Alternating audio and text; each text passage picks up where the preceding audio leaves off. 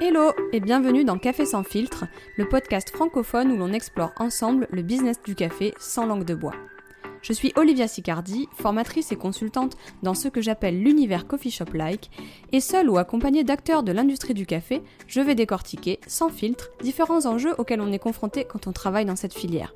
Si tu es restaurateur, professionnel de l'industrie café ou simplement un mordu de caféine, et que tu cherches des solutions, des retours d'expérience ou des partages de connaissances pour entreprendre, manager ou te développer dans un business café, alors reste avec moi, ça risque de t'intéresser. Bienvenue dans ce nouvel épisode de Café sans filtre. Aujourd'hui, je reçois Patrick, Patrick François, qui est à la tête de l'entreprise Cloud Forest. Cloud Forest, c'est une entreprise de torréfaction de café de spécialité euh, qui se situe dans le nord de la France et dont j'ai le plaisir de déguster euh, les cafés régulièrement euh, depuis quelques mois maintenant. Puisqu'avec Patrick, on se situe dans la même région. Patrick, bienvenue. Qui es-tu? Alors, bonjour Olivia, merci de me recevoir. Alors, je m'appelle Patrick, j'ai 43 ans et je suis à la tête de Cloud Forest, euh, comme tu l'as expliqué. Alors, c'est une torréfaction de café de spécialité qui est basée à Villeneuve-d'Ascq, à côté de Lille. Alors, moi, dans mon quotidien, en fait, j'ai plusieurs casquettes euh, parce qu'à ce jour, je travaille seul. Euh, donc, je suis à la fois le dirigeant de Cloud Forest, torréfacteur, je suis aussi préparateur de commandes, livreur, comptable en charge de la communication, des aspects commerciaux. Donc, un peu tout à la fois. Ok, vaste, vaste programme, c'est la, réalité d'un chef d'entreprise. Euh. Quand, quand a démarré l'aventure Cloud Forest pour toi? Alors en fait, pour moi, ça a commencé en 2022, mais c'est une reprise euh, parce que l'activité de Cloud Forest, en réalité, a commencé en 2020. D'accord. Euh, donc pour moi, ça fait un peu plus d'un an que je suis aux manettes de Cloud Forest. Et du coup, en fait, j'essaye finalement de poursuivre la démarche qui avait été initié par mon prédécesseur. Ok, on, en parlera un peu, un peu tout à l'heure parce que moi, ça m'intrigue tout ce qui est euh, reprise d'activité. Je trouve que c'est, en termes de valeur et de compétences, c'est, c'est quelque chose de, de particulier. Parfois, c'est même plus dur que, que, créer une entreprise de zéro, je trouve. Le café, c'est quoi pour toi? Alors, je vais faire un petit pas en arrière parce qu'à la base, moi, je suis passionné de gastronomie. En fait, j'ai commencé à cuisiner à partir du moment où j'ai vécu seul j'étais inspiré notamment par ma maman qui était une grande cuisinière. et puis alors également, comme j'ai vécu à l'étranger à plusieurs reprises, dans le cadre de mes études, mais également dans le cadre du boulot, j'ai vécu en Europe et puis en Asie. j'ai commencé à m'intéresser à d'autres saveurs, à d'autres plats, d'autres cuisines, bien sûr. et puis à ce moment-là, moi, j'ai appris sur le tas et c'est devenu une passion. Et surtout, la cuisine, pour moi, ça représente pas mal de choses c'est un moment de partage forcément avec des gens, autour d'un plat, avec la famille, avec les proches. Et puis aussi, un autre aspect, moi, qui me passionne, c'est que derrière chaque recette, on a quelque chose d'hyper riche. on peut s'intéresser à une culture, on peut avoir l'histoire d'un ingrédient, on peut avoir l'histoire d'un plat, on peut s'intéresser à la vie d'une chef ou d'un chef. donc déjà, la cuisine, c'était vraiment quelque chose de, de, très, très important pour moi. Et en parallèle, moi, je me suis aussi passionné pour d'autres choses, le vin, le whisky à faire des dégustations avec des professionnels, avec des amis. Et puis en plus de ça, bah, ma compagne, elle adore manger. Euh, donc on a toujours aimé aller dans des petits restos, goûter des, nouvelles choses, des nouveaux plats. Et le fait d'habiter aussi à l'étranger, bah, c'était euh, un facteur euh, qui était hyper positif pour découvrir des nouvelles choses. D'accord. Donc ça fait que j'avais déjà une passion à la base pour le monde de la gastronomie. Et du coup, pour revenir au café, moi, j'ai toujours aimé le café, mais à un moment, je crois que je supportais pas trop le robusta. Ça me donnait des palpitations. Et donc, il y a eu une période de 6-7 ans où je buvais surtout du déca. et puis, à un moment, en 2017, lors d'un voyage en Australie, je découvre le café de spécialité et une autre manière d'envisager le café. Et notamment, j'ai découvert tout ce qui est les différentes nuances qu'on a dans le café, les origines, les techniques de préparation. Et pour moi, ça a fait tilt, en fait. J'avais d'un coup quelque chose qui était absolument nouveau pour moi. tout cet univers du café avec une palette aromatique très vaste, même aussi vaste que celle des vins et des spiritueux. Oui, on fait souvent la comparaison entre les deux mondes. Ben, c'est ça exactement. On a quelque chose d'assez similaire hein, dans le, la subtilité, les nuances qui existent. Et puis après, le café, c'est plein de pays d'origine hyper exotiques, donc il y a tout un imaginaire associé. Et puis après, il y a tout l'univers très pointu euh, dans la préparation de l'espresso, mais également dans la préparation des méthodes douces. Alors du coup, à ce moment-là, donc je découvre le, café en Australie en 2017, le café de spécialité. L'Australie qui est un peu la mecque hein, du, moi j'appelle ça la mecque du, du, café parce que vraiment c'est Contrairement à ce qu'on peut penser, euh, ça ne vient pas forcément de l'Italie. Euh, beaucoup de techniques viennent de l'Italie, mais dans le café de spécialité, l'Australie a donné un nouvel élan euh, comme ça au café. Et d'ailleurs, je, me rends compte, hein, dans, le monde du café de spécialité, c'est limite banal d'avoir découvert en Australie. Alors non, c'est pas banal. Moi, j'ai pas mmh, encore eu la mmh. chance d'y passer, donc je suis preneur de toutes les, les anecdotes et les retours d'expérience là-dessus. Finalement, au moment où, je découvre le café de spécialité, donc je commence à, à regoûter, à, tester plein de choses. Et j'habitais à Kuala Lumpur en, Malaisie à ce moment-là. Et euh, c'est une ville où il y a pas mal de coffee shops, donc j'ai commencé à fréquenter les, les coffee shops. Et un, aspect qui est quand même très important, c'est que souvent c'est des lieux très agréables, très sympas. Tout me paraissait cool. Il y a le design des espaces, les baristas, euh, les machines à espresso. Vraiment, c'est c'est des lieux qui sont euh, qui donnent envie. c'est une ambiance plus que le produit euh, simplement. Bah, c'est vraiment le mélange de, de tout. Hein. C'est la qualité, l'ambiance, le lieu, euh, la, la, préparation qui est poussée à un, degré de perfection assez extrême. Et, et tout ça en même temps, bah, pour moi, c'était le coup de foudre. Et du coup, à ce moment-là, le, le, café devient vraiment quelque chose d'hyper important pour moi. Et pourquoi la torréfaction Alors, il y a plein de métiers dans le café qu'on va essayer d'explorer dans ce podcast, mais Qu'est-ce qui t'a attiré dans la torréfaction? Déjà, peut-être une petite euh, anecdote. Au moment où je, découvre le café de spécialité en Australie, euh, en fait, on rend visite à un ami euh, qui habite en Tasmanie et lui-même, il, torréfie dans son garage. Ah oui, d'accord. Alors, il achète des cafés, il achète des cafés qui ont gagné des concours. il torréfie des toutes petites quantités pour sa propre consommation sur un torréfacteur, les torréfacteurs ouais, maison. Petits échantillonneurs. Alors déjà, moi, ça me fascine. Je trouve ça génial, la transformation du produit. Puis comme je le disais, je suis fan de cuisine. Moi, j'adore la préparation. J'aime bien euh, euh, rechercher des recettes. J'aime bien explorer des techniques et notamment tester des différentes cuissons. Donc j'aime bien déjà euh, un peu transformer les produits. Et quand je cuisine, hein, il y a un peu presque une forme de méditation parce que je ne vois pas le temps passer. Je rentre dans le truc et et, j'adore en fait la technique, en fait, le, fait de, de réaliser une recette, de, cuire un, produit par exemple. Ah, c'est intéressant ça. Et du, coup, je trouve que la, torréfaction elle a un peu les mêmes caractéristiques. On, part d'un produit qui est exceptionnel euh, et en plus qui est passé entre les mains de plein de, de personnes avant moi, les cueilleurs, les cultivateurs, euh, les personnes qui sont en charge du process, celles qui mettent en sac. Enfin voilà, il y a, on a vraiment un produit sublime qui nous arrive. Et du coup, moi, j'adore le, fait d'essayer d'être à la hauteur en fait de ce produit. Euh, et lors de la torréfaction, d'essayer de sublimer le, café pour en faire ressortir toutes les qualités. Oui, ah, c'est hyper intéressant ce que tu dis à la fois de, parler de méditation et de dire qu'en fait tu es tellement concentré sur, euh, sur ta tâche que ça, ça, te recentre quelque part. Il y a souvent des, je vois des ateliers se développer, euh, dégustation de café, méditation, alors que pendant longtemps on a associé, bah, comme le café de par la caféine a quand même des vertus excitante, ouais, ça, ça réveille un peu le palpitant. Et du coup, pendant longtemps, on a, on a associé ça euh, plus aux infusions, au thé. Et en fait, on voit que c'est deux mondes qui peuvent, euh, qui peuvent se rejoindre. Donc ça, ça m'intéresse. Et, aussi, la partie, euh, c'est vrai que tu pars d'un produit.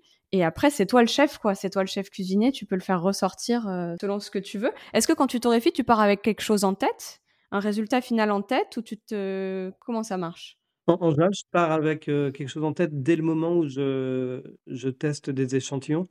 Donc peut-être pour expliquer, moi, les importateurs avec lesquels je travaille, ils font ce travail formidable d'aller, sélectionner, d'aller découvrir des producteurs, de les accompagner, de s'assurer que, le café est préparé de la meilleure manière et puis surtout qu'il est acheminé de la meilleure manière possible, jusqu'en Europe.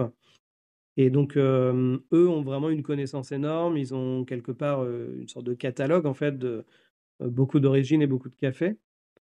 Et donc, ils m'envoient des échantillons et moi, je vais les tester. À ce moment-là, moi, j'ai déjà un peu une idée de ce que je veux en faire. Est-ce que c'est plutôt un profil que je veux mettre en valeur pour de l'espresso? Est-ce que je veux, je veux, quelque chose de classique? Est-ce que je veux quelque chose d'un peu plus original? Je ne sais pas, fruité, floral, avec plus d'acidité?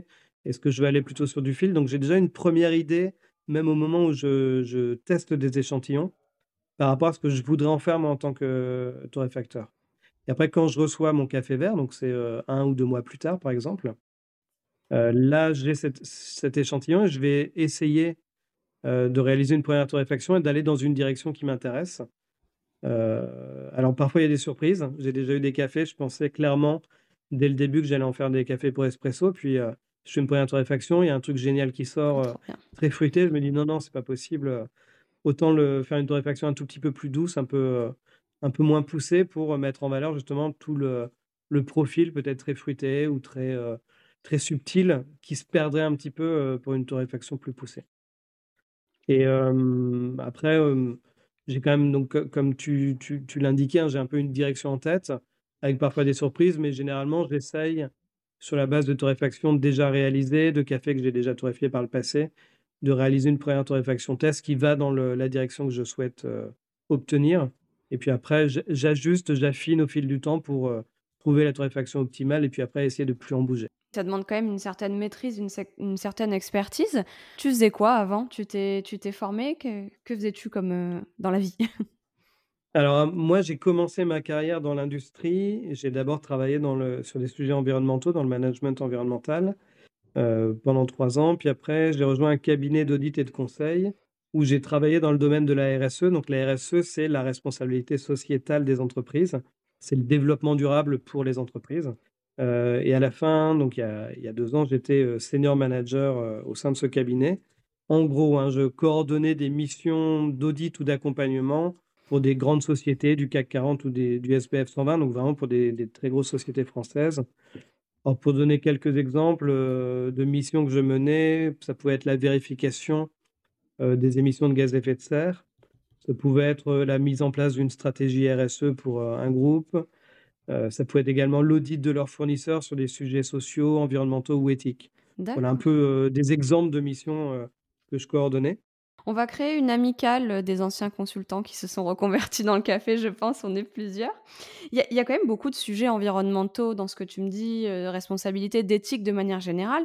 Tu dois recroiser ces thématiques maintenant que tu travailles dans le, euh, dans le monde du café. Est-ce qu'il y a des, choses qui te servent au quotidien dans ce que, dans ce que tu faisais avant, dans ta vie d'avant? Bah, finalement, bah, il y en a beaucoup, hein, mais déjà le, les sujets de développement durable et de responsabilité, pour moi, c'est un peu le, le lien entre mon ancienne vie professionnelle et, la nouvelle, euh, parce que j'essaye petit à petit euh, d'intégrer un peu cette, ces dimensions éthiques, euh, de respect, de responsabilité dans l'activité de Cloud Forest. Et puis après, clairement, mon ancien métier m'a appris beaucoup de choses en termes d'exigence, en termes de qualité. Je dirais même d'ultra exigence et d'ultra qualité. Et ça me sert tout le temps. Ça, me sert au quotidien dans la, manière dont je m'organise, dans mes relations avec les, partenaires euh, dans l'activité que je mène, c'est euh, finalement c'est génial parce que ça me permet d'avoir une structure euh, pour mener justement un peu tous les fronts que, que je dois mener. Et ah, puis en plus, dans ce métier-là, tu en parlais tout à l'heure, il y, y, a une certaine rigueur qui est nécessaire et, j'imagine que ça doit t'aider aussi. Et alors, qu'est-ce qui t'a fait passer à l'action vraiment, de te dire, bah maintenant, je vais en faire mon métier c'est une passion, on a compris la gastronomie, tout, tout, est lié en fait dans ce que tu nous racontes. Et qu'est-ce qui fait basculer? Qu'est-ce qui fait qu'à un moment on se dit, ben, demain, euh, ça y est, je me lance? Alors, il y, a plusieurs choses. Hein. Déjà, le fait que j'ai passé 15 ans, euh, les 15 premières années de ma vie professionnelle, euh, dans un métier quand même plutôt de bureau, hein, beaucoup en, réunion, mais aussi beaucoup derrière un, un écran d'ordinateur. À un moment, je pense que j'avais besoin d'un truc plus concret. Notamment travailler un produit, bah, c'est quelque chose qui est un peu à l'opposé. Hein. J'ai beaucoup fait travailler mon cerveau. Je ne dis pas que je le fais plus travailler aujourd'hui, mais euh, aujourd'hui, je travaille aussi avec mes mains. Donc déjà, c'est quelque chose d'important. J'avais envie de créer quelque chose de mes mains et pas seulement euh, faire des présentations PowerPoint toute la journée. Aussi belle soit-elle. Aussi belle soit-elle, oui. je comprends. et, aussi, je ne sais pas pourquoi, mais j'avais toujours eu l'idée qu'à 40 ans, je changerais de métier. C'était un truc comme ça, une, intuition. Avec, avec, le Covid, ça a été un petit peu repoussé de deux ans. Mais, euh, mais voilà, c'est fait. J'ai changé de métier euh, et c'est génial. Félicitations. qu'est-ce qui est le plus difficile? Qu'est-ce qui ou alors qu'est-ce qui te plaît le moins? Est-ce qu'il y a des choses comme ça euh, Tous les métiers ne sont pas parfaits? Il n'y a, pas vraiment de dimension qui me plaise pas dans le métier. Je me lasse pas de torréfier, ça, aurait pu être le cas. Hein. Au bout d'un moment, je ne savais pas hein, quand j'ai commencé si j'allais au bout de plusieurs mois m'essouffler ou, ou continuer à apprécier. J'aime toujours. J'adore toujours torréfier. Euh, j'adore aller à la rencontre des gens euh, et ça, mon quotidien est, plein de rencontres, donc c'est top. Il y a peut-être un truc qui est un peu frustrant, c'est euh, et pas un petit truc, c'est que je dois constamment choisir et prioriser, parce que je suis tout seul pour l'instant, je peux pas tout faire et du coup, je dois décider les sujets que je veux mener en priorité. j'ai toujours plein d'idées, mais il y a que 24 heures dans une journée. Il faut aussi, dormir, il faut garder son énergie, sur le long terme. Donc c'est peut-être le point que j'aime moins, c'est que j'aimerais bien mener plein de choses et je dois aller dans l'ordre et parfois même justement laisser de côté certaines choses. Après aussi, ça m'apprend la patience quelque part. Ouais, c'est vrai que c'est la patience est une vertu dans le café. Euh, même moi, en tant que barista, euh, souvent, euh, on a envie d'aller vite et ça, ça nous sert. Après, c'est que les débuts entre guillemets de ton aventure avec avec Cloud Forest. Peut-être que sur le sur le long terme, tu pourras mener tous les projets que tu souhaites à bien. En tout cas, on te le souhaite. C'est quoi une semaine type dans, la vie de, de Patrick de Cloud Forest?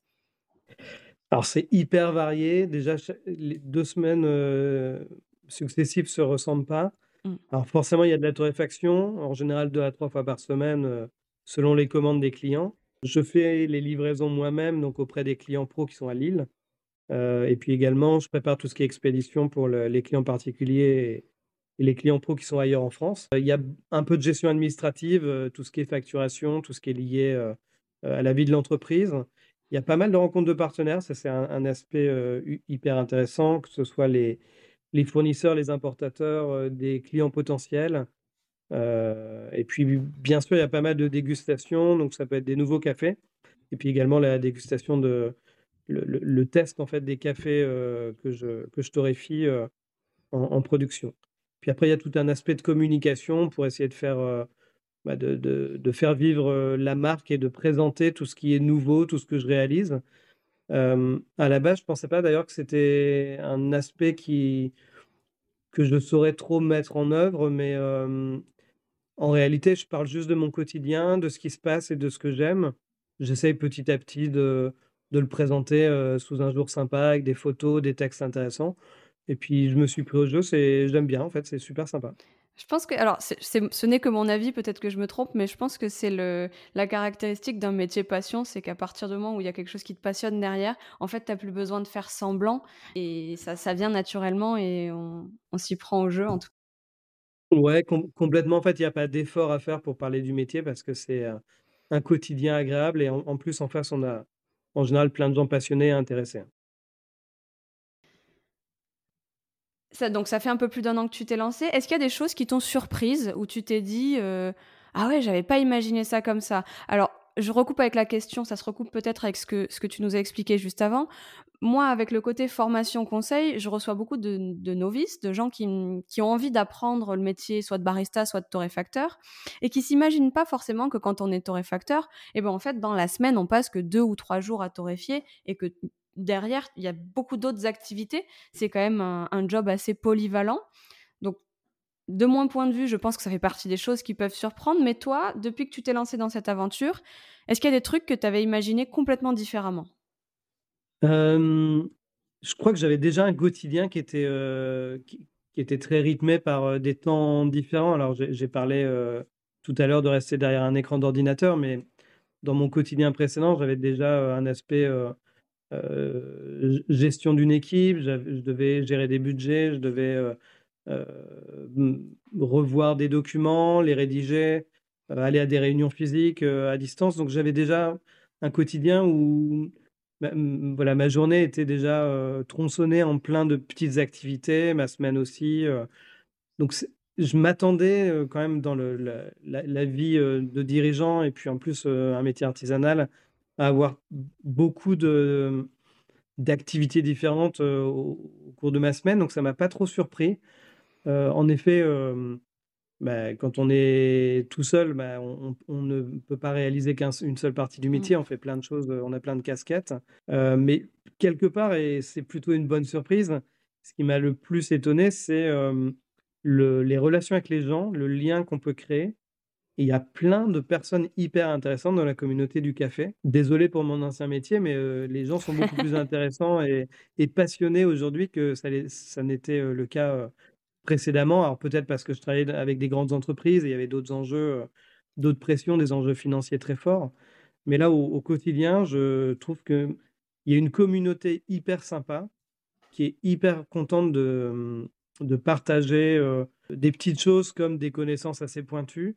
Il y a des enjeux forcément commerciaux tout le temps. Hein, quand on travaille avec des, des fabricants de machines, avec des importateurs, bah, chacun essaye de vendre quelque chose, mais derrière ça, je vois beaucoup de gens qui aiment leur métier, aiment ce qu'ils font, aiment discuter, aiment parler du café. Et comme c'est quand même une, un domaine, en tout cas en France, qui est relativement récent, on, est, on parle de peut-être 15 ans pour le café de spécialité.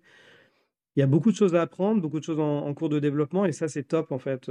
tout, le monde essaye un peu d'échanger sur tout ce qui est nouveau, et comme ça change constamment, il y a plein de, de nouveautés au quotidien. Ça peut être dans les, la culture du café, les origines, les variétés, les méthodes de préparation, euh, même les, business models. C'est en train de, c'est tout le temps en train de changer. Donc euh, voilà, beaucoup de gens euh, qui, qui, sont à fond dans l'échange et ça, c'était le, la super découverte de, de, cette reconversion. Ah, c'est super que tu nous parles de ça, c'est une bonne surprise. Ça amène un peu de, positif parce que, alors moi-même, j'ai tendance souvent, à, quand je parle de ma reconversion, à, à dire que ben, il faut pas non plus idéaliser ce monde-là, que le café, le monde du café de spécialité, je l'ai découvert un peu à mes dépens. Il y a un microcosme derrière où c'est pas toujours facile de trouver sa place, euh, mais c'est important de rappeler aussi qu'il y a beaucoup de gens passionnés et qu'il y a beaucoup de beaux échanges derrière et c'est génial. Euh, moi, tu fais partie de mes beaux échanges de cette année 2023, donc ouais, merci de nous avoir euh, rappelé ça, c'est important. On a parlé du fait que Cloud Forest, pour toi, c'était une reprise d'entreprise. C'est une marque qui existait déjà. Et alors, moi, c'est quelque chose d'un point de vue, euh, là, on sort un peu du monde du café, euh, quoique que c'est lié, mais d'un point de vue euh, entrepreneurial, pour moi, je, trouve que c'est une prouesse d'arriver à, reprendre une marque qu'on n'a pas créée, surtout quand ça concerne un, un, produit comme le café où il y a des valeurs derrière. C'est pas qu'un café, il y a le partage, c'est des moments conviviaux. Et du coup, comment est-ce qu'on fait pour prendre une marque qu'on n'a pas créée, se l'approprier tout en la, la, la développant, hein, parce que tu c'est ce que tu fais au quotidien. Tu, as des ambitions, j'imagine, pour, euh, pour Cloud Forest. Comment est-ce qu'on s'y prend? Qu'est-ce, que, qu'est-ce qui t'a aidé à faire ça? Alors, Comme tu le dis, en fait, le fait de reprendre une marque, ça pourrait paraître compliqué. Euh, mais pour moi, en réalité, c'est plus compliqué de partir d'une page blanche, d'avoir toutes les possibilités. Ah euh, parce que devoir euh, décider en termes d'image de marque, en termes de positionnement euh, client, en termes peut-être même de style de torréfaction, également sur les aspects de communication. En fait, il y a, y a tellement de choix possibles que j'aurais presque tendance à me perdre si j'ai absolument tout le champ des possibles qui est ouvert pour moi. et du coup, devoir tout développer, c'est bah, énormément de, travail et venant d'un autre secteur d'activité, euh, il y a beaucoup de choix à faire et pour bien les faire, c'est pas évident. Et du coup, au contraire, moi, je me suis plutôt appuyé sur les qualités existantes de la marque Cloud Forest, euh, son style de torréfaction, ses clients, son image. Euh, j'ai eu la chance bah, d'avoir aussi une image, notamment un packaging que beaucoup de gens trouvent assez frais, assez sympa. C'est vrai qu'il est très sympa, oui. Et je me suis dit, je vais m'appuyer sur ça et plutôt y ajouter, mais petit à petit, ma touche personnelle euh, pour faire évoluer la marque et pas tout révolutionner du jour au lendemain. Alors j'imagine que pour des, des, personnes externes, il y a peut-être quand même eu des éléments euh, différents, ça c'est évident, on n'est pas, pas des robots, donc euh, des personnes différentes apportent des choses différentes. mais le fait de, de, pouvoir changer petit à petit, ça permet aussi peut-être de ne pas dérouter complètement les, clients existants. Euh, d'avoir une certaine continuité et de m'appuyer sur quand même des, des valeurs super intéressantes, euh, moi qui me plaisait. Hein, c'est pas aussi pour rien que j'étais déjà client de Cloud Forest avant de voilà d'entrer dans, dans, des discussions pour une reprise. Oui, il y a une affinité. Euh, j'appréciais le café, enfin le, ce que faisait Colline, donc c'est quelque chose qui, est, qui est quand même assez naturel de pouvoir faire évoluer cette marque sans tout chambouler, au contraire en, en ajoutant des touches qui me paraissent intéressantes. Bah, en tout cas, bravo à toi parce que je trouve que c'est fait de manière euh, harmonieuse et de l'extérieur, en fait, on, a juste l'impression que voilà, l'entreprise se, développe. Et justement, est-ce que tu as des... C'est encore une fois l'aspect entrepreneurial là dans ma question. Est-ce que tu as une vision, est-ce qu'il y a une ambition pour euh, Cloud Forest dans les cinq prochaines années? Alors, on sait que c'est des choses qui changent tout le temps. Hein. en tant que chef d'entreprise, tu réagis juste tout le temps la barre. Bah, ouais, il y a forcément, il y a une ambition, peut-être dans un premier temps, déjà, c'est au moins d'être pérenne, d'un point de vue financier. Enfin, c'est essentiel, moi aujourd'hui, il faut que j'arrive à dégager un revenu.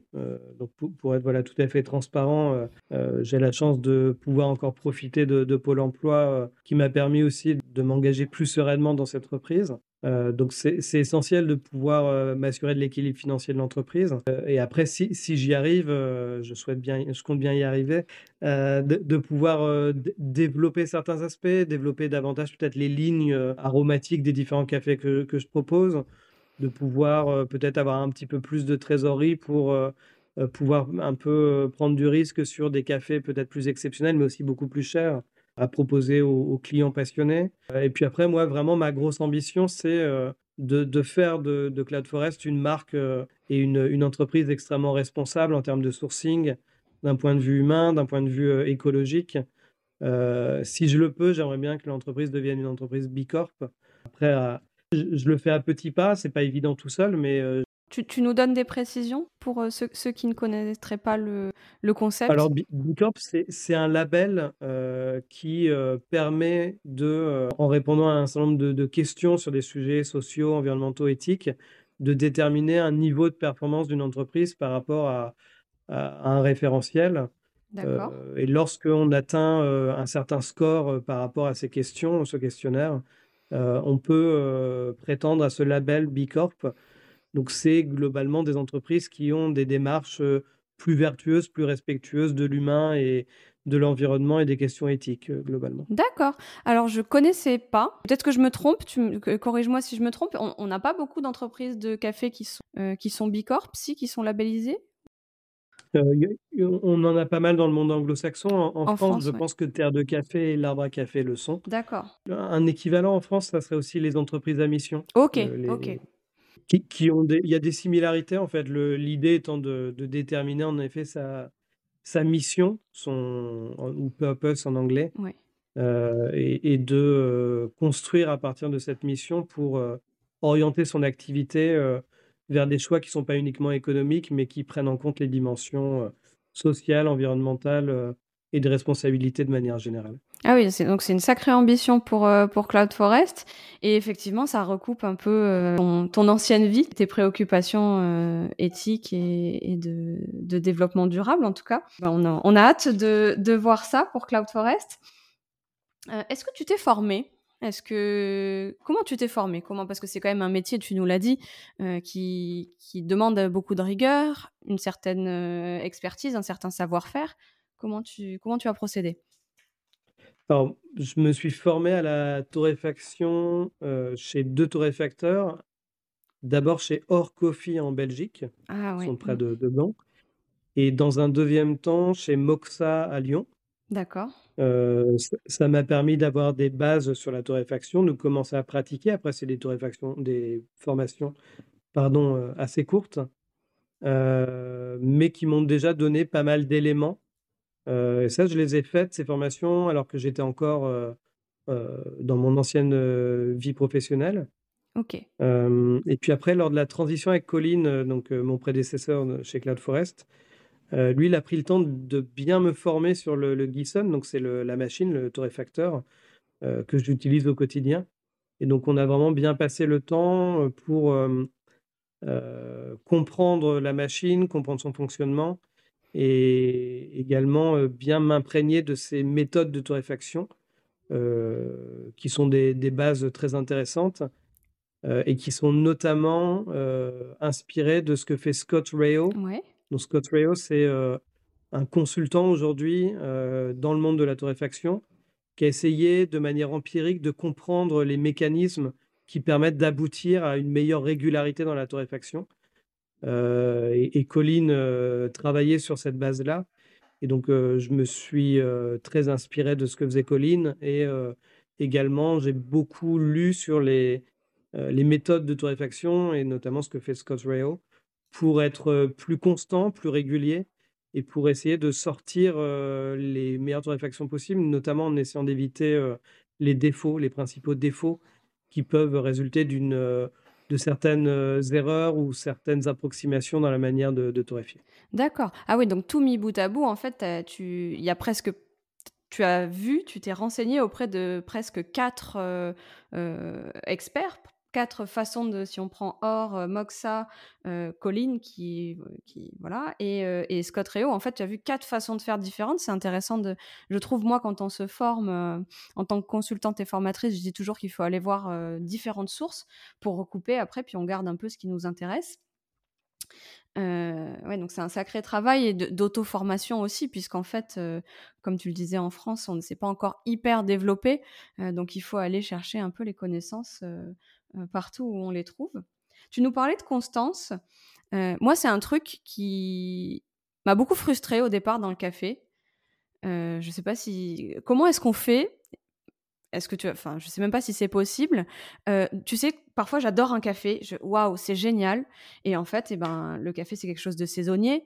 Donc si ça se trouve euh, le lot de café vert d'une année à l'autre ben il y a un, un, plant de pamplemousse qui était à côté qui n'y est plus. Ça avait un fort impact sur le goût. Ben là il y est plus. Il y a le torréfacteur. Il y a la main du barista. Et moi ce qui me frustrait énormément au début c'est de ne pas retrouver cette constance. Euh, comment est-ce qu'on fait quand on est torréfacteur et qu'on a par exemple un blend signature, je crois que c'est ton cas, en tout cas tu en réalises par exemple pour certains euh, euh, coffee shops euh, de la métropole lilloise, des blends que j'adore d'ailleurs. Comment est-ce que on fait pour retrouver une certaine constance? Alors, je, crois que c'est un, bah, une bonne question déjà parce que c'est un aspect hyper compliqué du métier. comme on est sur un produit, un produit vivant, un produit agricole, et qui passe par beaucoup de mains, et qui, est, qui peut être influencé par pas mal de facteurs. Euh, euh, en effet, la, saisonnalité, la météo, euh, l'humidité dans l'air. Est-ce que le sac de café vert est ancien ou tout nouveau? Est-ce qu'on est en train de faire une torréfaction lorsqu'on vient juste de faire la chauffe en début de session de torréfaction, au milieu ou à la fin? Pareil, lorsque ça passe entre les mains du barista euh, comment est-ce que c'est, quelle est la mouture, euh, quelle est la température de l'eau, quelle est la filtration de l'eau? En fait, il y a énormément de paramètres. C'est, je pense que c'est hyper frustrant au départ. Euh, si je compare souvent le, café au vin, au moins le vin quand il arrive dans la bouteille, bon, à part quelques aspects de, température et peut-être le, temps d'ouverture de, la bouteille avant de le consommer, il n'y a pas grand-chose comme facteur qui influence la, qualité de ce qu'on a dans le verre. Mais pour la tasse, je trouve que c'est très différent. Il y a vraiment beaucoup de facteurs qui peuvent avoir un impact. Je pense qu'il faut se mettre des règles. Euh, moi, c'est le cas pour la torréfaction, pour essayer d'être régulier, pour essayer d'avoir une approche qui soit la plus euh, systématique possible. J'ai fait des études d'ingénieur, donc j'ai un peu cette approche euh, rationnelle quand on va essayer d'avoir une méthode, quand on va essayer de mettre en place une méthode qui fonctionne et de la reproduire on a plus de chances de réaliser quelque chose qui va être constant et dont le, résultat peut être prédit. Mais j'ai un peu aussi lâché prise et je me suis dit que le café, il est surprenant. On n'a pas toujours le même résultat. Même parfois, on a l'impression de tout faire pareil et pour autant, le résultat en tasse n'est pas du tout le même ou le résultat au cupping n'est pas du tout le même. des fois, juste parce que y a la, mouture est légèrement différente. On a une mouture légèrement plus fine ou légèrement plus, plus grosse. Euh, donc j'essaye plutôt de, m'assurer qu'on a quelque chose de qualitatif, qu'on n'a pas de défaut majeur. Et c'est peut-être ça notre métier au final, c'est de proposer quelque chose d'exceptionnel. C'est déjà d'avoir quelque chose qui n'a pas de, défaut euh, euh, apparent, mais on n'aura pas toujours exactement le même résultat. Après, c'est aussi peut-être la magie. Des fois, on a goûté un café exceptionnel, on n'arrive plus jamais à le retrouver. On, toute sa vie, on va chercher à, à regoûter quelque chose de similaire. Et c'est peut-être aussi le côté intéressant, la, quête pour beaucoup de passionnés. C'est vrai, c'est ça. C'est mais, c'est intéressant ce que tu dis parce que tout se recoupe en fait. Euh, tu dis le lâcher prise, moi, ah, ça nous fait travailler sur nous-mêmes en fait. On parlait de méditation, le lâcher prise, euh, et, d'un autre côté, ben voilà, ton ancienne vie d'ingénieur euh, te fait aborder la chose de manière concrète en fait, en essayant de d'encadrer le plus possible, et puis le reste, ben, ça fait aussi partie de, de la magie. Euh, moi, dernièrement, je me suis demandé s'il n'y avait pas, tu sais, un petit peu quand tu voyages, euh, que tu adores une ville parce qu'en fait, tu l'as visitée avec des amis à une certaine époque de ta vie, dans un contexte, et puis tu y retournes dans un contexte complètement différent. La ville n'a pas changé, c'est la même, et tu te dis, oh ouais, en fait, euh, c'est pas si terrible. Mais je me demande s'il n'y a pas cette dimension-là quand on adore un café. Est-ce que c'est pas aussi l'expérience, le moment dans lequel on était quand on l'a goûté Tu vois, il y, a un peu aussi comme ça de c'est du subjectif en fait. Hein, c'est pas c'est pas du tout objectif tout ça, mais ça fait partie de l'expérience. Ouais, pour, tout ce qui est gastronomique, en fait, c'est sensoriel, mais c'est également beaucoup dans la tête. Et le, moment, l'humeur, les, gens avec qui on est, l'ambiance, le lieu où on est ont une, influence énorme. Hein. Il y, avait des, des tests qui, ont été faits sur l'influence de la musique sur la perception de, la cuisine dans un restaurant et la musique classique qui va avoir une influence positive sur la perception qu'on a d'un plat contrairement à une autre musique, par exemple. Donc, c'est évident qu'on est influencé par plein de choses. Et, peut-être l'autre point aussi, c'est que, bah, voilà, moi, ça fait quand même peu de temps que je suis dans le domaine du café. Donc, j'y vais quand même avec pas mal d'humilité. Je vois des baristas qui euh, euh, vont euh, au championnat de France, au championnat du monde, et qui, eux, travaillent sans relâche pour justement affiner, essayer de, de, comprendre en fait la réaction de leur café par rapport au travail qui a été fait par les cultivateurs, les producteurs, et puis après le ou les torréfacteurs avec qui ils bossent, et pour justement s'assurer d'avoir quelque chose de, de, régulier dans le résultat et de pouvoir présenter le, la, voilà, la meilleure tasse possible. Bah, J'essaye de, de, comprendre ce qu'ils font, de petit à petit m'en inspirer. Et je pense que eux ont été un cran plus loin par rapport à là où j'en suis aujourd'hui également. Hein. Donc, on, a des personnes qui essayent de, de devenir encore plus experts, encore plus spécialistes pour peut-être avoir justement ce résultat maîtrisé, peut-être pas totalement, mais en tout cas mieux maîtrisé. Euh, et pour ma part, j'ai encore pas mal de chemin à faire pour arriver à ça. Quoi. après, je pense qu'on a tous encore du chemin à faire parce que ça évolue sans arrêt. Tu vois, il y a des règles, euh, des choses qui étaient vraies il y a, il y a, il y a cinq ans qui aujourd'hui sont remises en question. Euh, je trouve que ça, je, je, pense, je prends souvent cet exemple. il y a quelques années, dans un championnat, on a vu un barista se ramener avec, tu sais, cette boule d'inox qu'il avait mise au congélateur et on, il l'a utilisé pour extraire son espresso et la première goutte de l'extraction tombe sur là-dessus. Et en fait, euh, pendant des années, on s'est dit euh, l'importance des, chauffe, des tasses euh, il faut extraire à chaud, à une certaine température. Et en fait, on voit que le froid révèle beaucoup de choses aussi.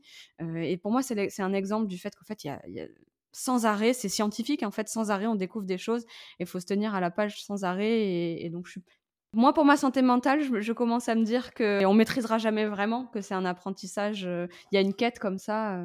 c'est ça qui est passionnant aussi. Euh, mon petit doigt me dit, on me dit dans l'oreillette que tu as été euh, faire un petit tour en Colombie, que tu as, tu as visité un peu, tu as rencontré euh, pas mal de personnes là-bas. Est-ce que tu peux nous parler de ce voyage qui était orienté café et nous partager quelque chose ou plusieurs choses que tu aurais apprises là-bas lors de ce voyage? Ouais, je, vais essayer un peu de résumer parce que c'est hyper vaste ce que j'ai rencontré, ce que j'ai vu en, Colombie. déjà, la Colombie, j'ai trouvé que c'était un pays magnifique. Euh, avec des gens super accueillants. Euh, j'étais euh, vraiment chaleureusement accueilli par toutes les personnes que j'ai rencontrées. et du coup, pour les personnes qui sont jamais allées en Colombie, précipitez-vous. C'est vraiment un endroit superbe, c'est magique. en niveau café, moi, je suis allé principalement dans deux régions, Caldas et Quindío. là-bas, en fait, j'ai rendu visite, donc j'étais avec un importateur et d'autres torréfacteurs. Euh, j'ai rendu visite à différents producteurs assez pointus, donc qui sont vraiment dans le café de spécialité. ils n'étaient pas tous au même niveau. Certains étaient euh, depuis plusieurs années dans le café de, spécialité, d'autres euh, étaient encore en cours de transition d'un café plus commercial à un café de, spécialité.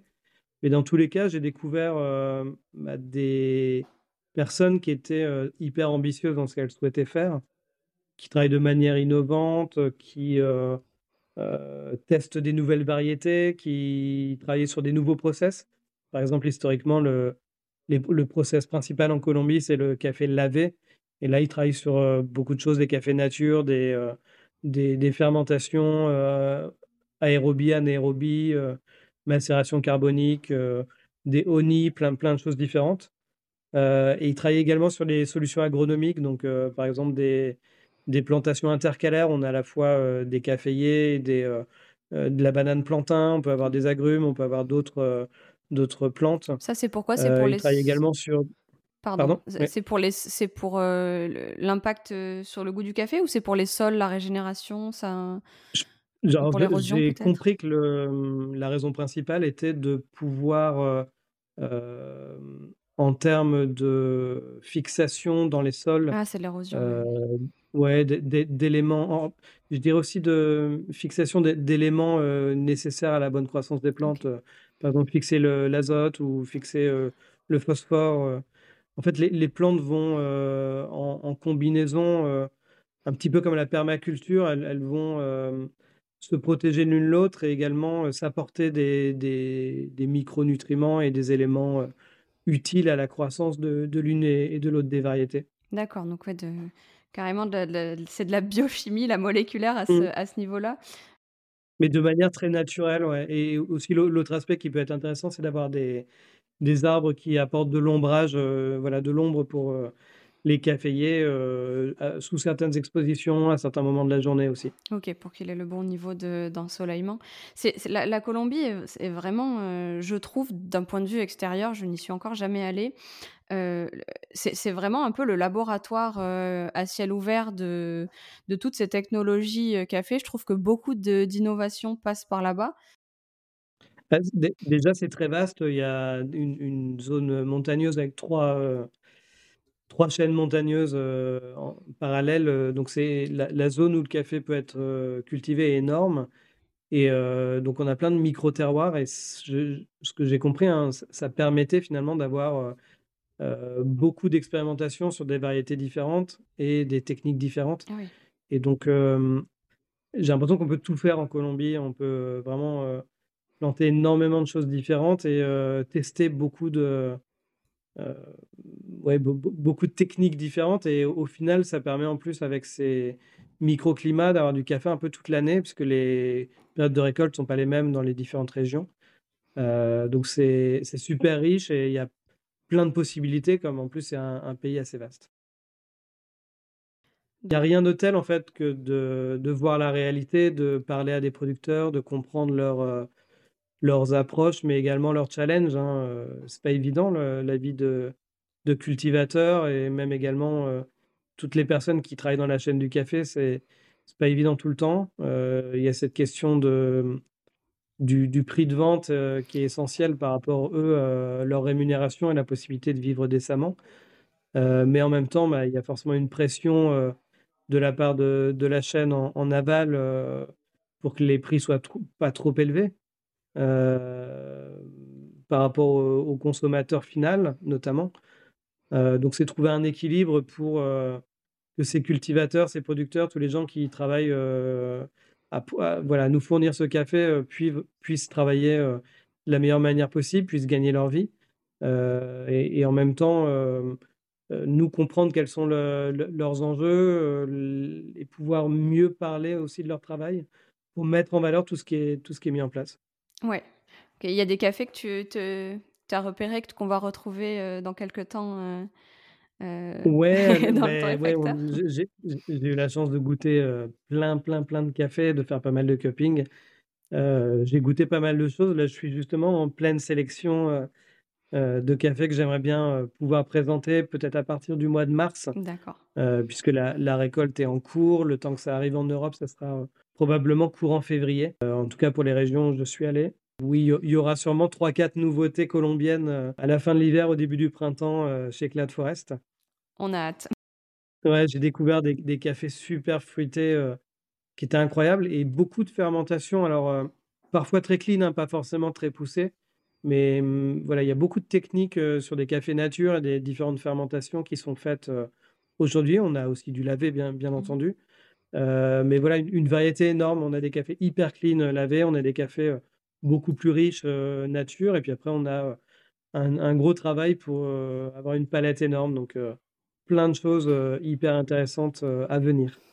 Bon, ben, on a hâte de goûter ça. Si on revient un peu plus sur l'a l'aspect, entrepreneurial, on dit qu'il faudrait toujours faire les choses 2 fois, tu sais, pour bien les faire. Je trouve que dans la vie, c'est assez vrai. Est-ce qu'il y a quelque chose que tu ferais différemment ou pas forcément? Alors peut-être que je prioriserai, heu, davantage, heu, pour savoir justement ce que je devrais faire en priorité, et peut-être ce qui est moins, heu, essentiel et ce qui serait un peu plus optionnel. Parce que lors de cette première année d'activité, j'ai énormément testé des choses.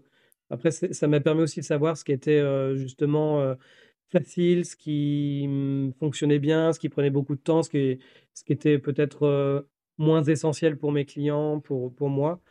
Donc, c'est vrai que j'ai été un petit peu dans tous les sens lors de la première année pour justement pouvoir bah, comprendre le métier et tester pas mal de choses. Et aujourd'hui, avec un peu de recul, oui, je ferais les choses peut-être avec un peu plus de méthode, voilà, comme je le disais, pour, pour prioriser, m'économiser aussi un petit peu, parce que forcément, tester plein de choses et essayer de, de tout faire de front, bah, c'est c'est fatigant et il faut gagner, faut garder de l'énergie tout le temps. Quoi. Oui, ce que, ce que tu nous dis, je pense que c'est un peu normal. il y a quelques semaines, je recevais Florian de Fort de Café qui nous disait que lui aussi était consultant. C'est pour ça que je dis on devrait créer une, amicale dans d'autres domaines que les tiens et, disait qu'il il allait chez ses clients en, leur, leur exposant une méthode, quelque chose de très structuré. Ça fait plus de dix ans qu'il fait ça et que le jour où ben, lui, il a créé son, son truc, où il a, lui-même s'est retrouvé dans la position de, de chef d'entreprise, il est parti dans tous les sens et qu'il a testé plein de trucs à la fois. Et je pense que c'est un petit peu, un petit peu inévitable, comme tu dis, pour savoir ce qui marche, ce qui marche pas, ce que veulent les clients. Je pense qu'on est un petit peu obligé de d'en passer par là quand on fait quelque chose à cette échelle-là. Oui, et puis mmh, il y a un peu le sentiment aussi quand on débute qu'on ne peut pas laisser passer certaines opportunités parce que bah, on est encore en, phase de découverte Mmh, à, la fois de l'environnement, du contexte, de, des autres acteurs euh, avec lesquels on pourrait travailler. C'est difficile au début de, de, se fermer à certaines opportunités euh, qui, arrivent parfois spontanément. Donc, euh, c'est vrai que j'ai accepté énormément de choses et maintenant j'ai un petit peu plus de recul pour savoir ce qui, ce qui est le plus important et ce qui est peut-être un tout petit peu moins. Donc, bon, oui, comme tu le dis, je crois qu'on doit en passer un petit peu par là. C'est juste que si je me regarde maintenant, un an avant, je me dis: «Bah, je ferai les choses peut-être un tout petit peu différemment, quoi». Quelle est la chose dont tu es le plus fier dans dans cette aventure, Cloud Forest? Alors déjà, je me dis que j'ai beaucoup de chance de mener une activité qui me passionne, mmh et aussi qui m'enrichit. C'est les 2, hein, parce qu'on peut faire quelque chose qui nous passionne, puis rapidement, bah, bon, on on en a fait le tour et c'est tout. Mais là, j'apprends tous les jours. On en a parlé tout à l'heure sur le la, régularité, le, perfectionnement pour avoir quelque chose de plus constant. Euh, j'apprends tout le temps et je pense que j'arrêterai jamais d'apprendre. après, c'est peut-être un trait particulier, mais moi, ça, m'intéresse de, tout le temps découvrir des choses nouvelles. Je ne me satisfais pas de, de, m'arrêter là où j'en suis. Euh, il y a peut-être une fierté aussi, c'est d'apporter quelque chose quand même de super positif euh, dans la vie des gens. Oui. En général, quand mes clients achètent du café, ils sont contents. Euh, quand je vais chez mes clients pro, en général, tout le monde est content quand j'arrive. C'est peut-être pas une fierté, mais au, moins, c'est, quelque chose de, très, très positif. Euh, ça fait plaisir au quotidien. Euh. voilà, c'est un peu comme le marchand de glace. tout, le monde est content. Bah oui, non, mais j'imagine que ça doit être euh, valorisant et à la fois très agréable. Enfin, tu es, juste que dans les moments de convivialité euh, des, des, personnes. Hein. Pour la petite anecdote, ton café Kenya que tu as en ce moment, euh, que j'ai acheté il n'y a pas très longtemps, était au cœur d'un brunch entre amis la semaine dernière chez moi. Et ouais, eh ben, ça me rend heureux. Bah, c'est l'essentiel. Justement, quel est ton café préféré du moment? En, en, ce moment, je suis très très fan bah, déjà, je suis très méthode douce, très fan des préparations en type V60 ou, ou Chemex.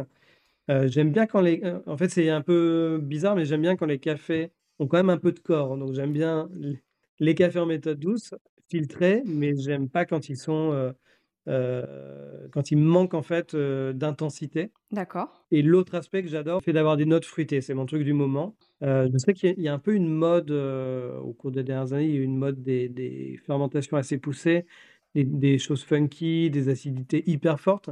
J'aime bien qu'il y ait quand même un bel équilibre. Donc quelque chose de fruité avec du corps, avec de belles, voilà, de, une belle, un bel équilibre, c'est un peu mon café idéal.